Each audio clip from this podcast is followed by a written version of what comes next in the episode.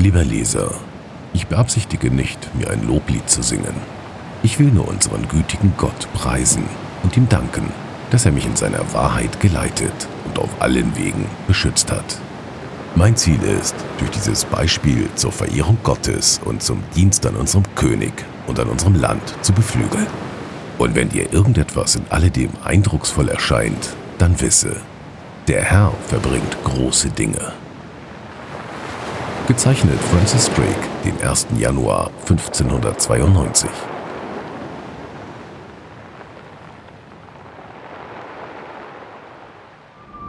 Westwärts. Ein Podcast über Entdecker und ihre Geschichten. Von Ole und Tore.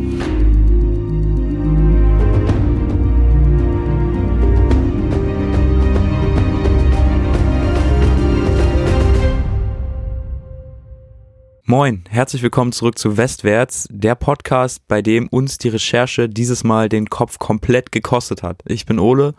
Ich bin Tore und es war tatsächlich nicht so einfach, zu Francis Drake vernünftige Einträge zu finden. Vor allen Dingen, wenn man das bei Google eingibt, dann ähm, ja, kommen erstmal viele andere Tagebücher, die irgendwie nicht so was mit der Realität zu tun haben. Nee, genau, wir saßen hier und wir haben auf die äh, Tagebücher und auf die anderen Bücher zu Drake gewartet und haben gedacht, wir können vorher schon mal ein bisschen im Internet gucken, was da so geht. Und wenn man Drake Quotes bei Google eingibt, dann kommt natürlich alles von Drake, von diesem Rapper aus. Ah, ja, stimmt, Ah, so. stimmt, stimmt. Dann findest du da alles da drüber, okay. Dann, und wenn du Francis Drake Diary eingibst bei Google, dann gibt es so eine Spielereihe, die heißt Uncharted, das ist so ein Videospiel, das ist so ein virtuelles Videospiel, ja. PS4-Spiel, PC-Spiel, keine Konsolengame. Und da findest du dann halt so ein virtuelles Tagebuch und so ein Guide für das Spiel und alles Mögliche. Aber du findest einfach nicht die richtigen Tagebucheinträge von Drake. Wir konnten trotzdem an einen Reisebericht gelangen und da werden wir jetzt auch Ausschnitte von draus hören. Ich glaube, diese Folge spielt auch am weitesten in der Vergangenheit seit dem Start des Podcasts. Also haltet euch fest, es geht gut 500 Jahre zurück. Heute geht es nämlich um Francis Drake, Sir Francis Drake, den Freibeuter. Genau, Francis Drake war Pirat und ein Freibeuter im Auftrag der Queen. Und heute gucken wir uns so ein bisschen an, wie Drake damals äh, seine ersten Erfahrungen mit der Seefahrt gemacht hat. Und wir bekommen auch den ersten Teil seiner bekanntesten Reise, der Reise einmal um die Welt zu hören. Bevor es losgeht, hier nochmal der obligatorische Shoutout. Einmal vielen, vielen Dank an die Sparkasse Hildesheim Goslar Peine, dass sie uns immer noch unterstützt. Mega nice. Und natürlich auch an die Stadtbibliothek Hildesheim. Kommt vorbei, die Bücher sind da, wie schon gesagt. Ich denke mal, die Drake-Bücher werden demnächst auch da sein. Ja, werden sie. Bestimmt, bestimmt. Wir hinken immer ein bisschen hinterher, aber jetzt, aber bis zu Emilia Earhart sind alle Bücher da. Kommt her, schaut sie euch an, ähm, lest sie durch. Es ist viel Material auf jeden Fall vorhanden. Genau, und folgt uns auch gerne noch auf Instagram at westwärtspodcast. Alles klein zusammengeschrieben und mit AE. Und äh, bevor wir in die Folge starten, gibt uns Tore jetzt noch so einen kleinen Disclaimer. Wir haben ja schon gesagt, es geht heute um eine Zeit vor knapp 500 Jahren. Und da war natürlich vieles anders als heute, besonders der Umgang der Europäer mit Menschen anderer Hautfarbe. Der ist aus heutiger Sicht einfach nur brutal und unmenschlich. Wir werden einige explizite Schilderungen haben, in denen es eben um Gewalt geht und auch um dieses Machtverhältnis zwischen Europäern, der sogenannten weißen Rasse und äh, Menschen anderer Hautfarbe. Falls ihr euch dadurch getriggert fühlt, Also, ihr wisst schon Bescheid. Abschalten. 1546 in England, irgendwo am Medway, einem kleinen Fluss in der Nähe der Grafschaft Kent. Am Hafen liegt ein kleines Schiff. Die Bretter sind morsch, die Segel schon lange abgetakelt und in der Luft liegt der ständige Gestank von verdorbenem Fisch und verfaultem Wasser. Auf den von Würmern zerfressenen Planken steht ein kleiner untersetzter Junge von sechs Jahren. Vor ein paar Tagen ist er mit seinen Eltern und seinen zwölf Geschwistern von einem kleinen Bauernhof in Devonshire hierher geflohen. Dort in Devonshire, in seinem Geburtsort, ist es zu Aufständen gekommen. Ein kleiner Bürgerkrieg ist ausgebrochen und eine Minderheit der Katholiken im damals ja schon stark protestantischen England lehnt sich gegen die Staatsreligion auf. Die Familie des Jungen hatte in Devonshire einen kleinen Bauernhof und der ist ins Visier der katholischen Milizen geraten. Die brennen dann normalerweise die Gehöfte von protestantischen Bauern nieder. Aus Angst, in den Feuern der Angreifer zu verbrennen, ist die ganze Familie also ein paar Meilen weiter Richtung Meer geflohen. Dort haben sie ein altes, nicht mehr seetaugliches Schiff in ein neues Zuhause umgebaut. Der Junge, der da auf den Planken steht, geht nicht zur Schule. Lesen und Schreiben lehrt ihn sein Vater so gut es geht. Der war früher ein alter Seemann und hat sich jetzt an Land als Prediger verdingt. Aber das Predigergehalt ist eben nicht besonders hoch und so reicht dieses Geld nicht aus, um 14 Mäuler zu stopfen. Früh muss der Junge also selber Geld verdienen. Durch die Beziehung des Vaters aus seiner Zeit als Seemann bekommt er dann auch tatsächlich eine Stelle als Schifflotse. Er weist Schiffe also in den Hafen ein und dirigiert sie dann wieder raus. Das ist aber ein ziemlich langweiliger und zermürbender Job. Trotzdem riecht er jedes Mal die Freiheit, wenn er wieder eines der Schiffe aus dem Hafen hinaus begleitet. Der Junge, der da auf diesem alten morschen Kahn immer noch im Hafen von Kent lebt, lernt jetzt den Ozean und die Schiffe darauf zu lieben. Er macht seinen Job als Lotse so gut, dass er bald in der ganzen Stadt für seine Fähigkeiten bekannt ist. Es dauert nicht lange und ein mittelalter Mann besucht den Jungen. Dieser Mann erzählt, er sei Seefahrer und er verdiene sein Brot damit, an der Westküste Afrikas Jagd auf Eingeborene zu machen, um sie dann per Schiff nach Afrika zu transportieren und dort zu verkaufen. Dieser Seemann will den Jungen mit auf große Fahrt nehmen.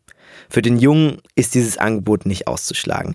Wenn man sich vorstellt, du lotst den ganzen Tag Schiffe aus diesem Hafen raus, siehst die ganze Zeit, wie die in die weite Ferne fahren und stehst da selber auf deinem morschen Kahn irgendwie, äh, musst da jede Nacht hin und da pennen, der nur im Hafen rumtreibt. Ich glaube, dann hast du richtig Bock, endlich mal was zu erleben. Der Junge willigt sofort ein und ab jetzt begleitet er den Mann, einen gewissen John Hawkins, mit auf seine nächsten Fahrten. Das Wetter und die rauen Sitten an Bord können ihm seine frohe Natur nicht nehmen, und so wächst der Junge zu einem untersetzten, aber kräftigen jungen Mann Anfang 20 heran. Sein Name ist Francis Drake. Francis Drake betritt diese Bühne der Seefahrt in einer für England sehr schwierigen Zeit. Wir kennen England ja eigentlich alle als starke Seenation, aber das war damals eben noch nicht so. Da gab es zwei bessere Nationen auf See, und zwar Portugal und Spanien. Portugal hat bereits Indien, China und Japan auf dem Meerweg erreicht und macht einfach einen fetten Gewinn mit dem Handel von Gewürzen und Seide. Und Spanien hat Amerika entdeckt und besetzt und nimmt sich jetzt das Vorrecht raus, die Sklaven von Afrika nach Amerika zu transportieren. Auch ein sehr lukratives Geschäft. Die Händler, die Siedler, die Produzenten, die in Amerika sitzen, die sind begierig auf der Suche nach afrikanischen Sklaven. Die wollen immer mehr Leute, die ihnen die Felder bestellen, die ihnen Häuser bauen, die ihnen Wälder roden. Und da hatte eigentlich keiner gesellschaftliche oder moralische Bedenken, Leute als Sklaven auszunutzen. Man hat Sklaven aus Afrika damals einfach nicht als Menschen gesehen. Es gibt äh, einen Bericht, den Hawkins, also der Typ, der Drake mitnehmen wollte, geschrieben hat. Das war, glaube ich, so eine Art Ladebericht, wo er nochmal so genau aufgeschrieben hat, was wurde jetzt alles ins Schiff geladen. Und da sagt er zum Beispiel, wir laden Neger und sonstige Waren. Und das zeigt ja einfach, das geht ja nicht mehr um dieses N-Wort, sondern okay, wir haben hier Menschen, die einfach neben Waren aufgelistet wurden. Und es gab, also es gab ja auch die Kirche damals und so, aber dieses moralische Bewusstsein gegenüber Menschen anderer Ethnie und Hautfarbe war einfach überhaupt nicht da. So, das waren für die einfach keine Menschen und deswegen wurden die Leute da auch wie Waren behandelt.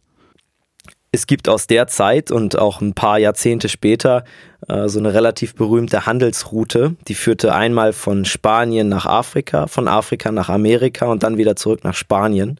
Und da haben die Spanier im Prinzip in ihrem Heimatland Stoffe und ja, so Perlen, so kleine so Klunkerzeug eingeladen, sind damit nach Afrika gefahren, haben dort dieses Zeug gegen Sklaven eingetauscht, sind mit den Sklaven dann nach Amerika gefahren, haben die dort gegen Baumwolle und Tabak eingetauscht und sind dann wieder zurückgekommen. Es war so ein Dreieck und das war halt extrem lukrativ für die Spanier. Genau, das war ein lukratives Geschäft, aber eben nur für die Europäer. Die Afrikaner haben dann ganz viele Leute verloren, entweder durch Gewalt oder im Tausch gegen super billige Industriewaren, gegen Stoffe. Wenn ihr es noch nicht gemacht habt, hört euch gerne nochmal die Livingston-Folge an. Oh ja, da schließen wir das nochmal ein bisschen genauer auf. Das ist wirklich krass, auch wie wenig ein Menschenleben damals gekostet hat. Genau, da haben wir, glaube ich, auch gesagt, wie viel Stoff das damals wert war für die äh, Europäer. Genau, es war ein bisschen später, aber damals waren es, glaube ich, zwei Meter, zwei Meter Leinstoff. Zwei Meter Stoff für, für einen Menschenleben. Ausgewachsenen Mann, ja. England liegt also weit zurück in diesem Seehandel, besonders hinter Spanien und Portugal. Und das hat einen besonders wichtigen Grund, und zwar die Bauweise der Schiffe. Die waren meistens nur doppelt so lang wie breit und dann kann man sich das ja vorstellen, ist dann. Ja, es ist super, super plump. Super, es ist plump so, ja, und es ist rund. fast so eine runde Bauform. Ja. Und solche Schiffe dann zu steuern äh, auf diesen Gewässern ist super, super schwierig. Das macht einfach extrem Probleme und äh, da die Richtung zu halten, wenn Sturm aufkommt oder so, ist quasi unmöglich. Und sie hatten auch ein dickes Problem mit den Seemännern. Die lebten auf Deck, eingefärcht, auf engstem Raum. Oft hatten sie nur wenig Nahrung dabei und ohne jede Hygiene. Krankheiten wie Ruhr, Typhus oder Fieber und auch besonders Skorbut konnten sich also problemlos ausbreiten. Und dann war es auch einfach mal normal, wenn von der Reise weniger als die Hälfte Leben zurückgekehrt sind. Und dann wurde trotzdem noch gesagt, okay, erfolgreiche Reise, habt ihr ein bisschen was gemacht und die Alter. Hälfte ist einfach draufgegangen dabei. Das ist krass. Das ist auch ein Riesenproblem gewesen, dass so viele Seeleute auf diesen Handelsrouten gestorben sind, weil diese Schiffe so groß waren, dass sie nur von einer gewissen Crew erst bedient werden konnten. Also es musste eine gewisse Anzahl an Männern dort sein, die überhaupt in der Lage waren, dann das Schiff zu manövrieren. Und manche Schiffe sind dann einfach verloren gegangen, weil so viele Männer auf der Reise gestorben sind, dass der Rest diese riesigen Walnussschalen, die da im Meer rumgedümpelt sind, einfach nicht mehr bedienen konnten. Und die sind dann da so, ja, abgedümpelt eigentlich. Das muss auch so dermaßen ungeil sein, wenn du dann auf Meer bist und du hast ein Schiff, was super funktioniert, du könntest theoretisch nach Hause fahren, aber du hast einfach zu wenig Männer, um das bedienen zu können. Und du kannst einfach nicht nach Hause fahren. Du bist einfach ausgeliefert im Weil Wasser. einfach, weil wir dir fünf Leute fehlen, um das Großsegel zu hissen oder so. ja, ein weil Shit. das Schiff einfach so fett ist. Dieser Verlust wurmt vor allen Dingen die englische Regierung. Die verlieren da ständig Schiffe. So ein Schiff hat damals trotz der schlechten Bauweise relativ viel Geld gekostet, damals 1500 Pfund. Das waren circa ein halbes Prozent der gesamten Steuereinnahmen in einem Jahr von England zu der Zeit.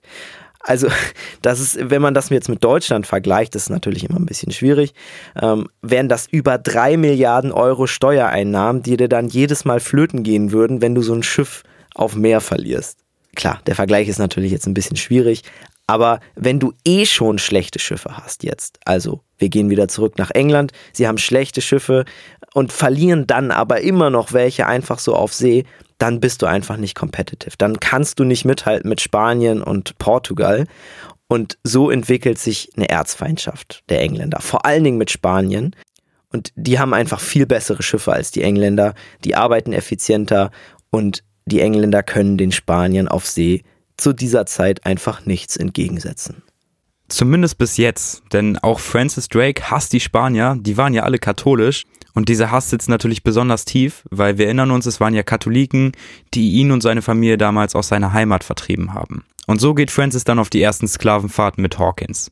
Die beiden verstehen sich auch richtig, richtig gut und so bringt Hawkins ihm dann nach und nach alle Grundlagen der Seefahrt beim Reisen bei. Es dauert nicht lange und Hawkins stirbt. Und für Francis ist das natürlich ein großer Verlust. Dieser alte Seemann, der ihn damals auf dem Schiff besucht hat, war für ihn über die Jahre irgendwie wie so eine Art zweiter Vater geworden. Auch andersrum war die Beziehung sehr besonders. Ich glaube, Hawkins hat ihn so ein bisschen als Ziehsohn gesehen. Und ähm, Hawkins vermacht kurz vor seinem Tod sein altes Schiff an Francis. Und da haben wir auch eben drüber geredet, was für einen Wert so ein Schiff damals hatte. Also ein krasses Erbe auf jeden Fall. Drake selbst hat aber nicht mehr so Bock auf den Sklavenhandel. Er will nicht sein Leben lang diese gleichen Routen fahren, das ist ihm einfach viel zu langweilig. Er fährt ja nur hin und her, tauscht Menschen gegen Ware und dann woanders wieder Ware gegen Menschen und fährt einfach nur von A nach B und zurück. Aber ohne irgendwelche Fahrten und ohne Handel kann er die Unterhaltungskosten für dieses riesige Schiff einfach nicht bezahlen. Und so ist er dann gezwungen, das Schiff zu verkaufen. Ich finde es so krass, dass er keine Lust mehr auf den Sklavenhandel hat, aber nicht wegen moralischen Bedenken, sondern weil ihm einfach die Routen zu langweilig sind. Das ist echt heftig. Er war halt Abenteurer durch und durch und ja, wir haben ja auch drüber gesprochen, die Gesellschaft damals hat das einfach wie, ja, für ihn, für, für, ihn so, war, ne? für ihn war das, für ihn war das nicht schlimm. Das genau, das war einfach Business so. Er verkauft also das Schiff von Hawkins und trotzdem geht es ihm finanziell nicht mehr so gut. Deswegen nimmt er eine Stelle auf dem Schiff seines Cousins als Zahlmeister an. Also auch jetzt nicht der spannendste Job der Welt. Aber immerhin Abwechslung, was die Routen angeht, ne? Naja, die Reisen, die er dann antritt, gehen zwar dann auch schon bis zur Küste Spaniens, ein bisschen von der Welt sieht er schon, aber das sind halt immer noch geplante, durchstrukturierte Handelsrouten. Und diese Routine an Bord langweilt ihn irgendwann extrem.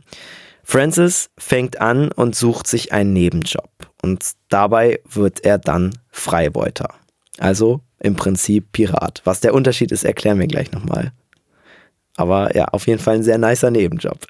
So, Freibeuter als Nebenjob klingt erstmal krass, war damals aber gerade für Engländer nicht so ungewöhnlich. Denn die Queen, Queen Elizabeth, beauftragt zu dieser Zeit immer wieder Kapitäne damit, andere Schiffe zu plündern. Also als Freibeuter hast du praktisch so eine Art Brief, der dir sagt, hey, ähm, offiziell darfst du Schiffe plündern, aber bitte nicht unsere eigenen, sondern dann eben in dem Fall die Schiffe von den Spaniern auf jeden Fall. Genau, es gibt ja halt die Sicherheit, dass du dich dann vor deinem eigenen Land für deine Taten nicht rechtfertigen musst, aber natürlich trotzdem vor jedem anderen Land. Es ist ja nach wie vor trotzdem illegal. Und die englische Regierung kann natürlich sagen, wir haben damit nichts zu tun. Sorry, wenn ihr nicht gut auf eure Schiffe aufpasst. Damit riskieren sie halt nicht einen Krieg anzufangen mit den Spaniern. Das findet Francis deutlich aufregender. Er streift mit ein paar Männern dann immer wieder durch die Karibik und sucht gezielt nach spanischen Schiffen, die Sklaven nach Amerika bringen. Er greift die Schiffe an, bis sie kapitulieren und lässt die Sklaven auf sein Schiff bringen, um sie später selbst in Amerika zu verkaufen. Bei seinen Kaperfahrten lässt er gerne Nachrichten auf den geänterten Schiffen zurück, zum Beispiel die hier. Ausgeführt von Engländern, die wohlgesinnt sind, falls ihnen kein Grund für das Gegenteil gegeben wird. Falls uns ein Grund für das Gegenteil gegeben wird, werden wir eher Teufel als Menschen sein. Gezeichnet Francis Drake. Ich finde das so interessant. Er schreibt diese Nachrichten ja relativ häufig, wenn er irgendwie ein Schiff gekapert hat. Und irgendwie gibt mir das so Vibes, als ob er so versucht, wie so ein Gentleman aufzutreten. Ja, voll. Ich glaube, Drake war, was sowas anging, immer ein ganz spezieller Typ. Und er rechtfertigt das ja auch so ein bisschen und versucht Genau, die genau, Rache genau. von den Spaniern da komplett rauszunehmen und zu sagen so, ey, eigentlich sind wir gut mit Ja, euch, ja, ja. aber wenn ihr was macht, dann gibt es eben Konsequenzen dann. Aber wie gesagt, Drake ist einfach ein super spezieller Kapitän und das zeigt sich dann auch bei späteren Reisen. Da kommen wir heute auch noch drauf zu sprechen. Er ist vor allen Dingen kein besonders gebildeter Mann. Wir haben ja schon über seine Vergangenheit gesprochen. Lesen und Schreiben hat er von seinem Vater beigebracht bekommen. Andere Kapitäne, die vielleicht mit ihm zusammen segeln, die vielleicht sogar unter ihm jetzt segeln, die sind auf Privatschulen gegangen, die hatten Navigationsunterricht professionell, haben das nicht irgendwie auf einem alten Kutter gelernt. Und trotzdem stellt sich Francis bei der Planung von Angriffen auf See aber extrem geschickt an. Es dauert nicht lang und seine Kaperfahrten in der Karibik sind in ganz Spanien bekannt und gefürchtet. Das bringt ihm bei spanischen Kaufleuten den Spitznamen El Drac ein. Das heißt der Drache. Nicer Spitzname auf jeden Fall. Vor allen Dingen, wenn du ein Freibeuter bist, so und die Leute sehen schon, oh, das ist die Fahne von El Drac, da gehen wir mal lieber direkt auf. Ist halt praktisch, spart Waffen, spart Ressourcen, spart vielleicht auch Menschenleben. Ja, und das ist ja auch das größte Kompliment, wenn du so einen Spitznamen bekommst und so viel Aufmerksamkeit farmst. Wir können an dieser Stelle jetzt noch ganz viel erzählen. Von diesen ganzen Plünderungen von Francis Drake, diesen Mengen an Gold und Silber, die er nach England gebracht hat, oder diesen tausenden Sklaven, die er nach Amerika verkauft hat. Heute lassen wir aber tatsächlich ein paar Reisen weg und widmen uns der bekanntesten Reise von Francis Drake. Und zwar The Famous Voyage, die Umsegelung der Welt. Warum genau Drake zu dieser Reise aufbricht, lässt sich heute, 500 Jahre später, nicht mehr zu 100% sagen. Möglich ist, dass sich England erhoffte, durch die Reise einen neuen Kontinent zu entdecken, dass die Regierung gesagt hat, ey, wäre schon ganz cool, wenn wir jetzt auch mal irgendwas besiedeln können und nicht den Spaniern Amerika überlassen müssen. Zum Beispiel die sagenumwobene Terra Australis. Das ist ein Kontinent, von dem man damals gedacht hat, dass er existiert. Da gab es sogar schon im Altertum Leute, die das prognostiziert haben. Irgendwo auf der südlichen Hemisphäre liegt so ein sagenumwobener, riesiger Kontinent. Die haben den dann Terra Australis genannt. Den hat Drake aber nicht gefunden und den hat man auch bis heute nicht gefunden. Das Einzige, was man gefunden hat, ist Australien. So hat man das dann auch nach diesem Kontinent benannt. Aber wenn man sich alte Karten anschaut, das könnt ihr gerne mal googeln, einfach Terra Australis, das ist ein riesiger Kontinent. Also die Leute haben wirklich gedacht, dass der ja dreimal so groß ist wie die Antarktis oder sogar noch größer. Ne? Der, der ging ja wirklich richtig breit. Ja, der hat sich über den ganzen Südpol und noch viel weiter erstreckt. Das heißt, der hat sich mit Afrika verbunden und war ein kleines Stück unter Südamerika. Und äh, das ist auch tatsächlich ein Ergebnis von Drakes Reise. den gibt es nicht, den Kontinent. Den gibt es nicht. Das ist ihm dann auch aufgefallen. Und ich meine, wenn da so ein fetter Kontinent liegt, dann äh, weiß man das ja wahrscheinlich auch, wenn man da vorbeifährt und den sieht. Ja, das sollte man merken. Es könnte auch sein, dass ähm, Drake aufgefordert wurde, einen Zugang durch die Nordwestpassage zu suchen von der englischen Regierung. Da wissen wir ja auch, obwohl das wissen wir noch nicht, aber das werden wir sicherlich in der zukünftigen Folge erfahren, dass die Nordwestpassage jetzt auch nicht die einfachst äh, zu findende Schiffspassage der Welt ist. Genau, da gab es nämlich ein paar Leute, die auch noch später nach dieser Nordwestpassage gesucht haben. Sehr viel später und trotzdem gescheitert sind. Genau, und die werden wir definitiv in diesem Podcast nochmal behandeln. Es ist aber irgendwie klar, die Queen will einen Kontinent finden, einen schnelleren Mehrweg finden, irgendeinen Handelsweg, um einfach mit Spanien und Portugal mithalten zu können. Und dafür gibt sie Drake dann fünf Schiffe plus Männer. Die Schiffe heißen Pelican, das ist das Hauptschiff, auf dem ist Drake Kapitän, und die anderen heißen die Elizabeth, die Swan, die Marigold und die Benedict. Insgesamt fahren 164 Männer mit, größtenteils Seeleute und Handwerker. Am 15. November um 17 Uhr Ortszeit macht sich die Flotte aus dem verregneten Plymouth auf den Weg, um den Erdball einmal zu umrunden. Vor ihnen liegen Länder und Kontinente, in die noch nie ein Europäer einen Fuß gesetzt hat. Wasserwege, die vor ihnen noch niemand besegelt hat. Und Drake hat keinen genauen Plan, wie er jetzt vorgehen möchte. Vielleicht, weil ihn damals diese Handelsrouten, äh, dieses strukturierte Reisen auch immer sehr genervt hat. Er weiß nur, er möchte einmal um die Welt. Natürlich soll es zwischendurch immer wieder Hals geben, man muss frisches Trinkwasser an Bord holen, man muss Nahrung an Bord holen. Dafür nimmt die Crew Waren aus England mit, um sie dann umzutauschen. Auch wenn Drake da noch keinen genauen Plan hatte, wo die Reise überhaupt hingehen soll, kann man heute ziemlich gut nachvollziehen, wo er überall war. Nach der Reise hat Francis Drake nämlich ein Buch geschrieben, das ist eher wie so eine Art Bericht und da hat er alle Erfahrungen und Erlebnisse, die er und seine Mitfahrer gemacht haben, von einem Autor aufschreiben lassen. Und damit wollte er der Queen einfach zeigen, was er alles gemacht hat auf der Reise. Deshalb wundert euch nicht, Drake redet in seinen Erzählungen manchmal in der dritten Person oder spricht von dem Kapitän und das dann er selbst. Seinen Aufzeichnungen, die er dann hat anfertigen lassen, lässt sich entnehmen, dass er am 27.12.1577 seinen ersten Reiseabschnitt hinter sich gebracht hat. An diesem Tag erreicht er Afrika und landet auf der kleinen Insel Magador. Drake und seine Männer machen dort die erste Erfahrung mit Eingeborenen. Ein Matrose der Mannschaft geht zu weit von der Hauptgruppe weg, trifft auf eine Gruppe Afrikaner und die schnappen ihn und entführen ihn. Drake und seine Männer suchen dann noch nach diesem entführten Matrosen, aber finden ihn nicht und der bleibt so für immer verschollen. Das fand ich eigentlich eine ziemlich interessante Story, aber es war einfach nur so eine kleine Side Note in diesem Buch, was Drake dann der Queen abgegeben hat. Deswegen ist darüber nicht so viel bekannt und ja, wie gesagt, es ist 500 Jahre her. So viele Einzelheiten sind bis heute einfach nicht mehr erhalten. Ich fand's krass, ich habe beim ersten Mal, als ich das gelesen habe, habe ich gedacht, wow, voll frech, dass sie den einfach so entführen. Und dann denkt man an die zehntausenden Sklaven, die nicht nur Drake, sondern auch viele andere Kapitäne einfach genauso entführt haben und zum Arbeiten gezwungen haben. So. Ja, da ist Zehntausende noch eine sehr untertriebene Zahl. Es war eine riesige Menge.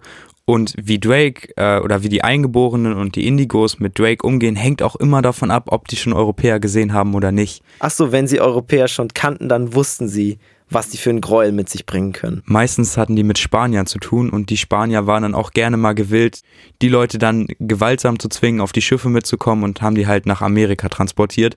Und dann ist es auch irgendwie logisch, wenn die Eingeborenen das nicht so feiern, wenn die Europäer dann mal vorbeikommen. Drake hat aber eben nicht nur das Ziel, fremde Länder und Kontinente zu entdecken.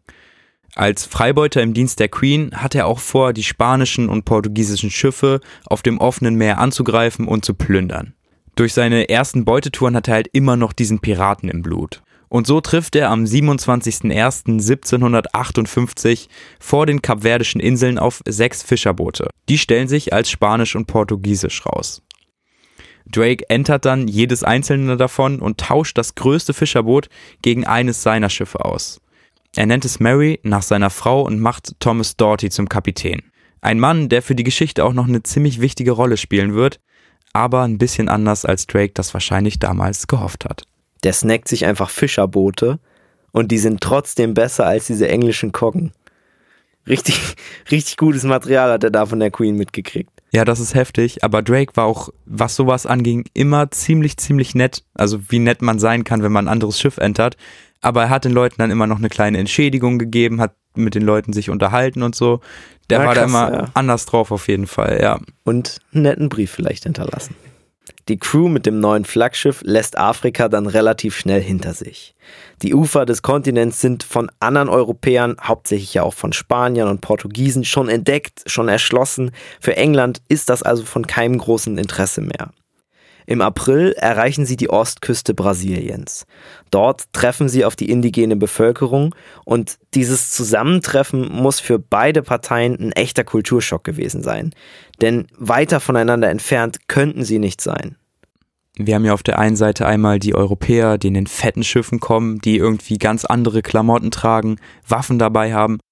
Und dann die Eingeborenen und die machen den Europäern auch Angst. Einer der Männer schreibt dann später von einer angsteinflößenden Ausstrahlung der Eingeborenen. Sie sind nackt, ihre Körper sind bemalt und sie tragen kleine Knochen in Nase, Ohren und in den langen Haaren. Das heißt, die europäische Besatzung hatte Angst vor denen. Ich glaube, es ist andersrum auch so gewesen. Junge, natürlich, Alter, wenn die da mit so riesigen Schiffen ankommen, da hätte ich, so, das haben die Indigos ja wahrscheinlich noch nie gesehen, wenn die noch keinen Kontakt mit Europäern hatten. Genau, und das hatten halt auch viele Indigos, die nicht ganz an der Küste gewohnt haben, auch einfach noch nicht. Und äh, für die Gesellschaft war es damals ja keine Frage, ob Indigos und Eingeborene auch Menschen sind. Sie wurden einfach behandelt wie Ware.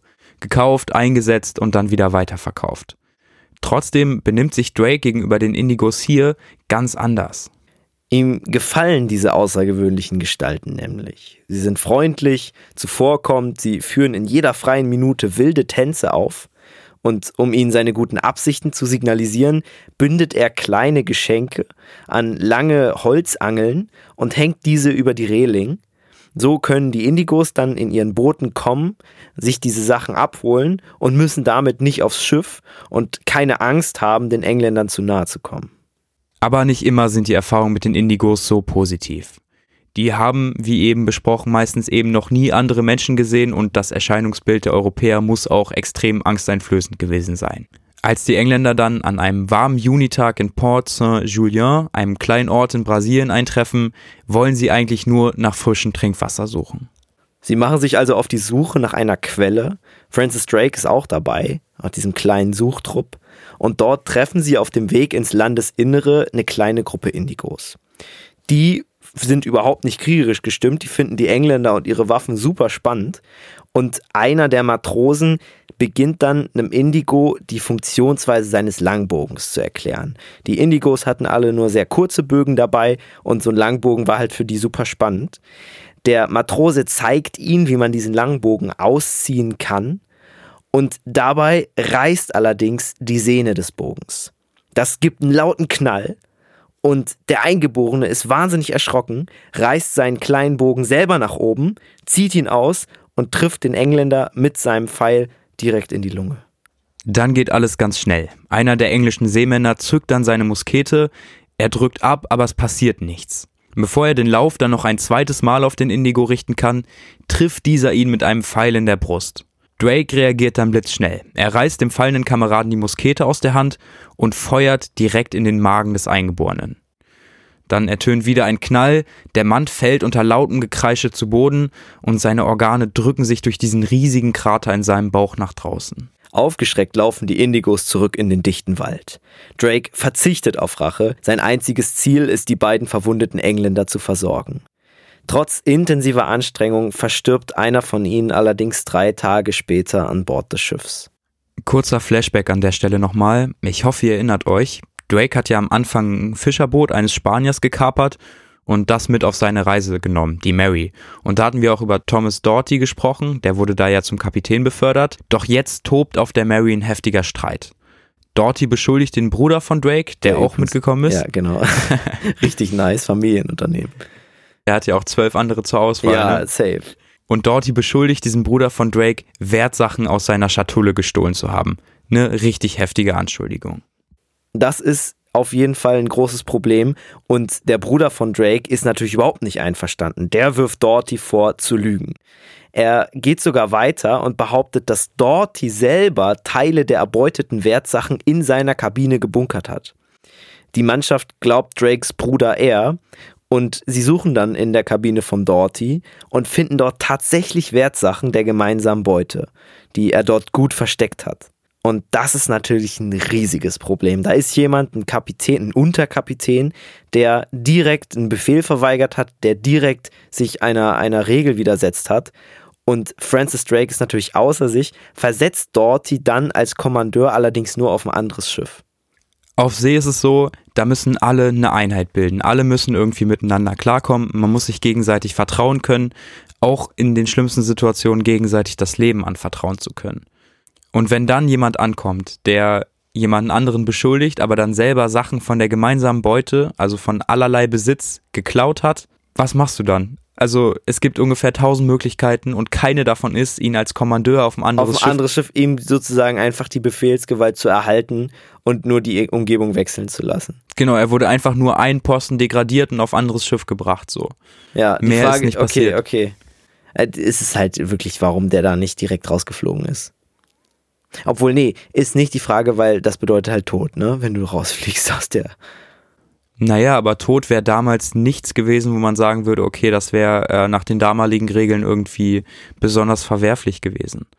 Es war auf jeden Fall eine sehr milde Entscheidung, die Drake da getroffen hat. Und eben diese milde Entscheidung von Drake stellt sich auch ziemlich schnell als falsch heraus. Dorothy ist eben durch diese Geschehnisse noch angefressen und so versucht er dann auf seinem neuen Schiff die Männer gegen Drake aufzubringen. Kurz zur Erklärung, an Bord damals gab es zwei Lager. Einmal die normalen Seemänner und die Handwerker und die Gentlemen. Die beiden Gruppen sind in England eben in zwei unterschiedlichen sozialen Ebenen und so gibt es immer Potenzial für Streitereien. In England sind es Leute, die nie miteinander reden würden oder was miteinander machen würden und jetzt leben die halt alle zusammen auf engstem Raum. Es ist ganz funny, weil diese Trennung von Schichten in englischen Expeditionen auch noch bis ins 20. Jahrhundert fortgeführt wurden. Also zum Beispiel die Scott-Expedition, auch die Shackleton-Expedition. Da war es auch immer noch so, dass es zwei Klassen gab. Es gab einmal die ja, Matrosen, die gewöhnlichen ja, Arbeiter, Hundezüchter, was auch immer. Und es gab auf der anderen Seite die Wissenschaftler. Und das war wirklich immer noch getrennt. Also diese, diese Trennung ist wirklich sehr, sehr krass gewesen damals. Aber Drake hatte ja eine pfiffige Lösung dafür. Er hat einfach alle gleich behandelt. Drake weiß, dass es diese Standesunterschiede gibt. Er kennt aber auch sehr viele Schifffahrten, bei denen sich diese beiden Lager so zerstritten haben, dass die Seemänner dann einfach irgendwann gesagt hat, ja, pff, ist mir doch egal, wir hauen jetzt ab, wir verlassen das Schiff. Und die Gentlemen, diese obere Klasse der Offiziere, die waren dann natürlich einfach viel zu wenig Leute, waren auch zu ungeübt in körperlicher Arbeit, können die Schiffe dann selbst niemals nach Hause steuern allein. Deshalb behandelt Drake beide Lager so gleich wie möglich. Also er gewährt den Gentlemen nur selten Vorzüge. Und dadurch ist das Klima an Bord insgesamt auch ganz gut. Doughty, dieser Meuterer, der jetzt versucht, die Männer gegen Drake aufzubringen, die untere Klasse gegen Drake aufzubringen, schafft es nicht, einen Streit anzuzetteln.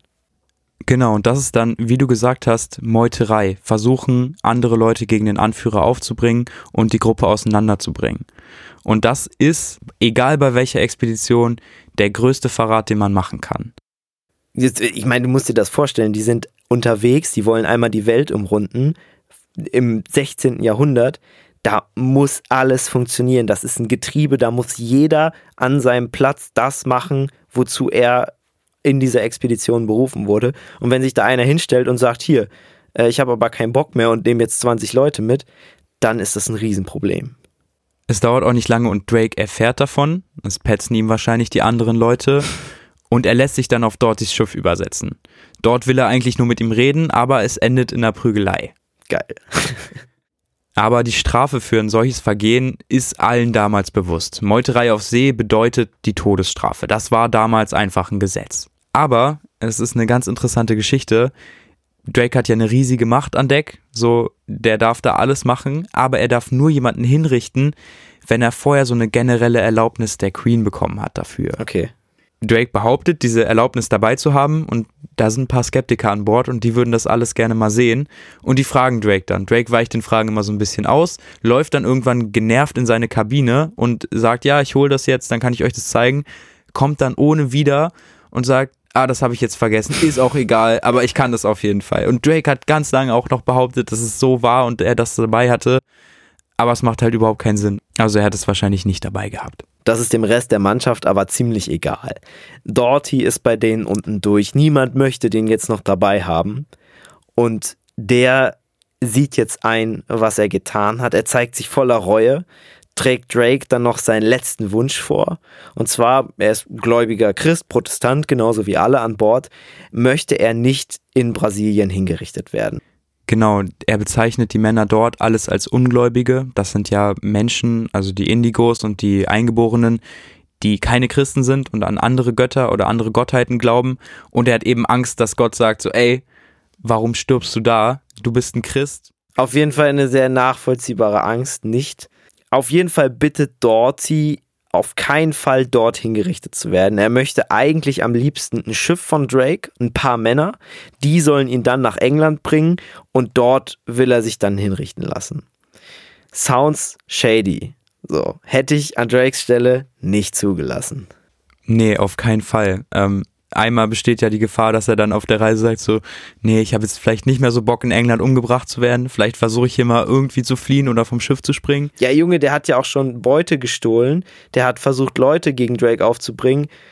So, der hat schon zweimal das Vertrauen von ihm zerstört. Dass es noch ein drittes Mal passiert, ist gar nicht so unwahrscheinlich. Aber Drake kann ihm diesen Wunsch einfach nicht ermöglichen. Keiner der Männer hat jetzt Bock, die Reise abzubrechen und erst recht nicht, um einen Todgeweihten nach England anzubringen. Ist ja keine angenehme Reise, wenn jemanden da wenn zurück so, nach England ja, bringst, der ja, weiß, so er stirbt in drei Monaten. Ist, der hat wahrscheinlich schlechte Laune auf der Rückfahrt. Macht wahrscheinlich nicht so viel Spaß wie eine Weltreise. Deswegen hat auch keiner der Männer Bock dazu. Sie einigen sich dann darauf, an Land überzusetzen dort haben sie dann so einen Kompromiss und zwar nimmt Dorothy mit Drake dann ein Abendmahl, also das ist das letzte Abendmahl zu sich und zeigt sich da auch tatsächlich voller Reue und Demut. Der quatscht da noch ein bisschen mit Drake, die trinken ein bisschen was, unterhalten sich über ganz normale Sachen. Es war, war so ein bisschen so, als ob diese Hinrichtung gar nicht ansteht, ne? Ja, voll. Und äh, kurz bevor ihm der Kopf abgeschlagen wird, betet er dann auch noch ein letztes Mal und er spricht dann auch noch kurz mit dem Henker und sagt, bitte zögere nicht, ich habe den Tod verdient.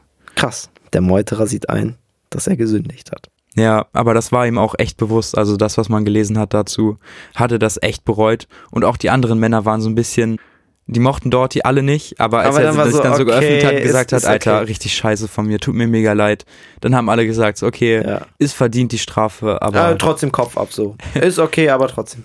Ja, klar, aber es ist natürlich auch, wenn du diese eigenen Strafen da nicht durchhältst und sagst, okay, dich verschonen wir. Ja klar, dann, dann fängt der nächste an. Du öffnest so, den ja. Raum für ganz viele ja, Sachen ja, so, ne? Und wenn du weißt, du kannst Beute klauen, ohne dafür bestraft zu werden. Jeder, vor allen Dingen von den, von den Mannschaften würde das jeder machen. Ja, vor so. allen Dingen die Seemänner sind ja auch alle so ein bisschen versoffen und so. Die freuen sich dann natürlich über ein bisschen Geld, was man da noch mit einnehmen kann. Obwohl Drakes Mannschaft laut Zeitzeugenberichten und anderen Seefahrerberichten extrem diszipliniert war. Also der hat die richtig gedrillt. Das war fast eher so eine Art Militär als, als, als ja, Matrosen, die man zu der Zeit kannte. Er hatte auch ziemlich harte Benimmregeln an Bord. Er hat täglich Gottesdienste abgehalten, da waren alle zur Teilnahme verpflichtet und die Männer sollten ihn Captain Francis nennen. Das klingt erstmal ganz normal, aber Francis war eben sein Vorname und normalerweise haben sich alle mit Nachnamen ansprechen lassen. Und man durfte mit Drake auch nicht wahrhäuptig sprechen. Ach ja, diese Hutpflicht. Völlig Maniac. Der wollte, dass man einen Hut auf hat, wenn man mit ihm spricht. Genau, und normalerweise ist ja eigentlich das Gegenteil der Fall. Nimm den Hut ab, wenn du mit mir sprichst. Aber Drake war da einfach komplett auf einer anderen Wave. Am 11. Juli 1578 nimmt Drake dann vor der ganzen Mannschaft Stellung zu den Ereignissen. Er hält eine Ansprache, die auch ziemlich, ziemlich bekannt ist. Meine Herren, ich bin kein guter Redner, denn meine Erziehung lag nicht im Lernen. Doch das, was ich zu sagen habe, soll sich jeder gut merken und es niederschreiben. Denn für alles, was ich sage, werde ich in England gerade stehen, sogar ihrer Majestät gegenüber. Hier gibt es eine derartige Kontroverse zwischen den Seeleuten und Gentlemen und ein derartiges Gehabe, dass es mich schon verrückt macht, wenn ich nur davon höre. Lasst uns zeigen, dass wir einer einzigen Gesellschaft angehören und lasst unseren Feinden keinen Grund geben, sich über unseren Verfall und unsere Niederlage zu freuen. Mit dieser Ansprache beenden wir die heutige Folge. Und was alles als nächstes noch passiert, ich glaube, da wartet noch einiges auf uns. Ein Sturm, Abenteuer in Amerika und eine sehr wilde Heimfahrt. Und Drake wird König. Oh, stimmt, Drake wird König. Drake wird König, genau. Das erfahrt ihr in der nächsten Folge. Dann an der Stelle nochmal vielen Dank an die Stadtbibliothek Hildesheim. Die haben die Bücher von uns. Geht gerne vorbei, leitet Schaut euch alles euch an, aus. genau. Super gerne. Danke an die Sparkasse Hildesheim-Goslar-Peine, die uns weiterhin unterstützt. Und folgt uns auf jeden Fall noch auf Instagram, falls ihr das noch nicht gemacht habt. Westwärts Podcast, alles zusammengeschrieben. Und dann hören wir uns nächste Woche wieder, wenn es den zweiten Teil von Francis Drake gibt. Bis dahin, macht's gut.